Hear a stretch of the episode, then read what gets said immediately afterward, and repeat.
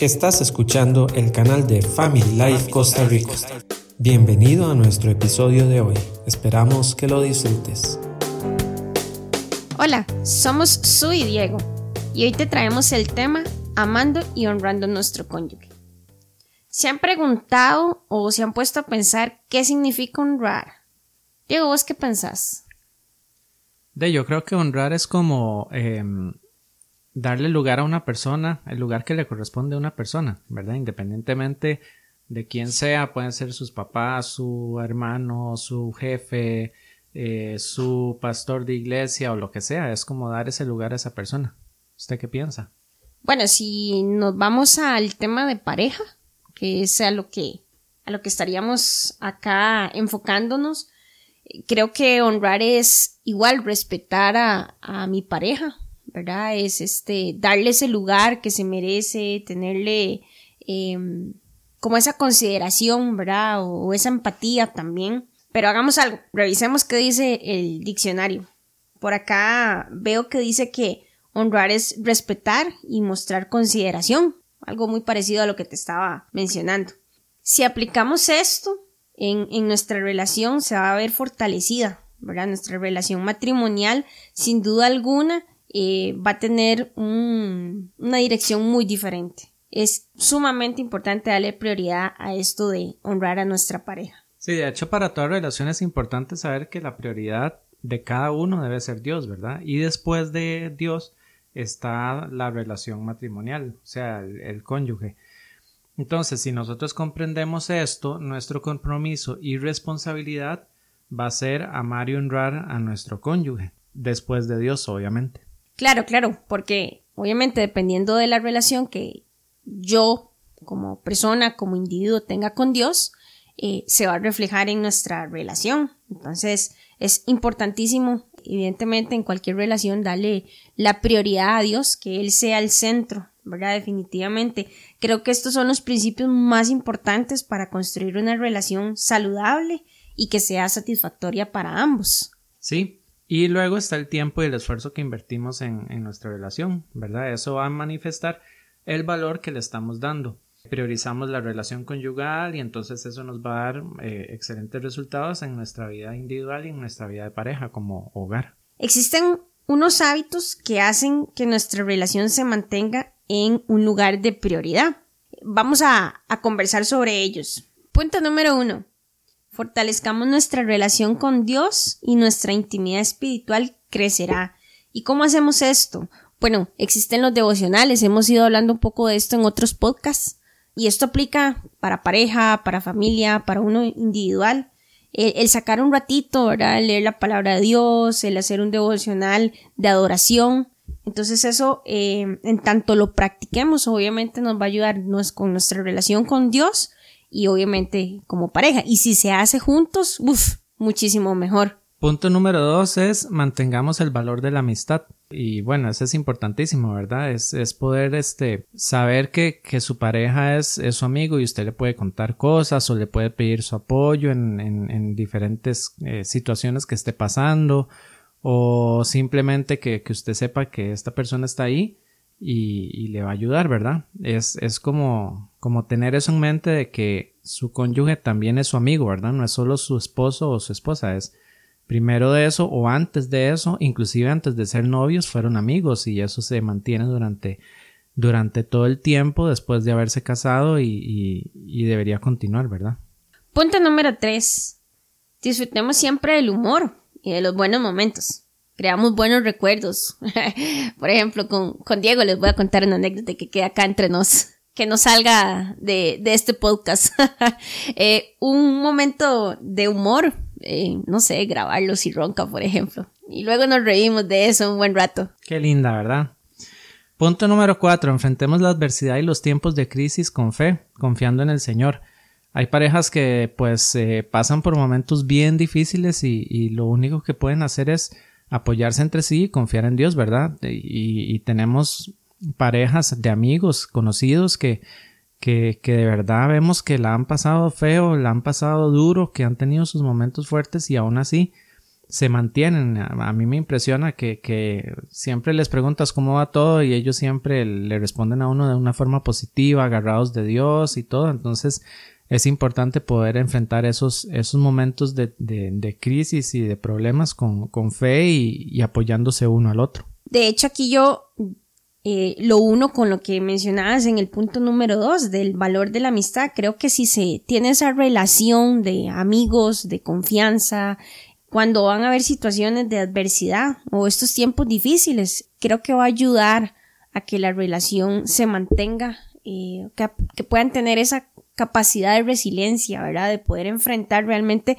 todos los obstáculos que se presentan. Al final de cuentas, como pareja somos un equipo. Y con esto voy al punto número 5. Deberíamos o debemos como pareja decidir desde el principio que el divorcio nunca sea una opción. Si lo vemos, por ejemplo, en, en las parejas, ¿verdad? En, a nivel de mundo, veámoslo así, eh, que hacen contratos eh, prenupciales, ¿verdad? Y que si no realizamos, ¿verdad? Los, los acuerdos, pues entonces ya ahí se declara que se estaría haciendo un, un divorcio, ¿verdad? Y ya pensando, perdón, en la derrota y creo que eso definitivamente no va a agregar valor a la, a la relación. Entonces, definitivamente, pensar en el divorcio no es opcional. Punto número 6 es acerca de la confianza, que es un factor muy importante en toda relación y eh, debemos de aprender a conversar sobre cualquier tema con nuestra pareja, que, la confianza sea la que esté siempre y que esta sea una manera de honrar, ¿verdad? Cuando usted confía en la otra persona, eh, le, está, le está honrando, le está dando su lugar como lo habíamos mencionado al principio del podcast. Entonces es aprender a, conversar sobre cualquier tema teniendo en cuenta que la confianza debe existir. El punto número 7. Dediquemos tiempo de calidad juntos cada día. Hay que aprender también a, saber qué le gusta a mi pareja, qué me gusta a mí. A veces tal vez en, gustos, en actividades no, coincidimos. Eh, por ejemplo, yo soy muy aventurera. Me gusta eh, un poco la adrenalina. Diego no tanto, él es más pasivo. Pero muchas veces el solo hecho de que me acompañe, ¿verdad? En estas aventuras para mí es súper importante y para mí eso es un tiempo de calidad. O por ejemplo, digo, le encanta ver películas. Entonces yo sentarme con él, ver una película, disfrutar de una serie de Netflix, creo que el compartir ese tiempo definitivamente es algo de calidad. Y a veces no, no debemos pensar o en, en adivinar, suponer ¿verdad? ¿Qué, qué es ese tiempo de calidad? Preguntémosle a, nuestra pareja, realmente para vos, ¿qué es tiempo de calidad? Y creo que esto nos va a ayudar muchísimo a poder entender y a poder reforzar todo esto que hemos mencionado en los puntos anteriores. Bueno, de hecho recordemos que el tiempo de calidad es uno de los cinco lenguajes del amor. Punto número 8. No tratemos de cambiar a la otra persona. Este es un tema tabú porque uno siempre dice, uy, es que no me gusta tal actitud de esta persona, voy a tratar de cambiársela, voy a tratar de persuadirla para que cambie.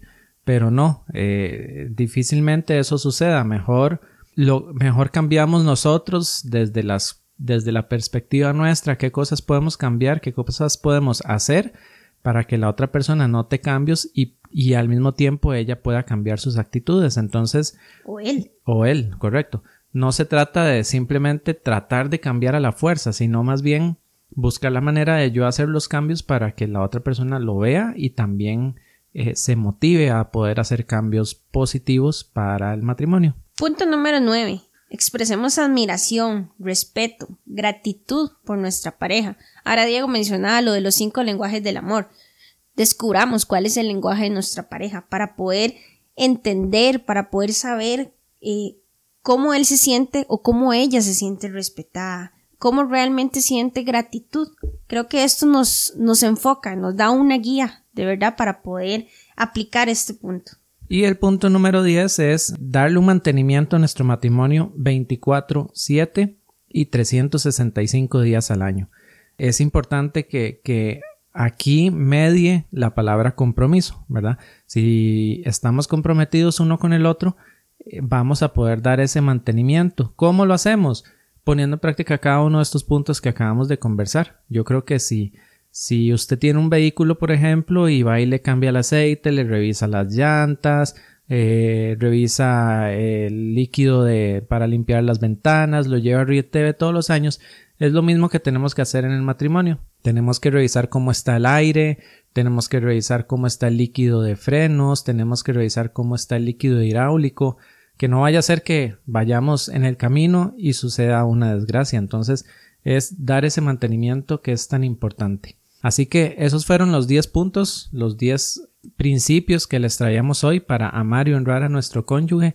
Esperamos que haya sido de mucha, de mucho provecho lo que acabamos de hablar y que usted pueda compartirlo con otras personas, que usted pueda compartirlo con su cónyuge también y empezar a hacer esos pequeños cambios que pueden traer grandes beneficios. Y en resumen, comunicación. De verdad, conversen, hablen lo bonito, lo feo, lo que me gusta, lo que no me gusta. Creo que también este es un punto extra, un bonus extra de los puntos eh, o de estos hábitos que realmente nos van a hacer a darle su lugar de prioridad a nuestra pareja. Eh, gracias por escucharnos, esperamos que continúen siguiendo nuestros podcasts, creo que es un material que realmente va a ser de mucha bendición para nuestros matrimonios, para nuestras relaciones y nuestra familia. Y recuerde que el matrimonio según el diseño de Dios sí funciona. Chao. Gracias, nos vemos. Gracias por escuchar este episodio. Si fue útil para tu vida, tenemos más recursos disponibles en todas nuestras redes sociales.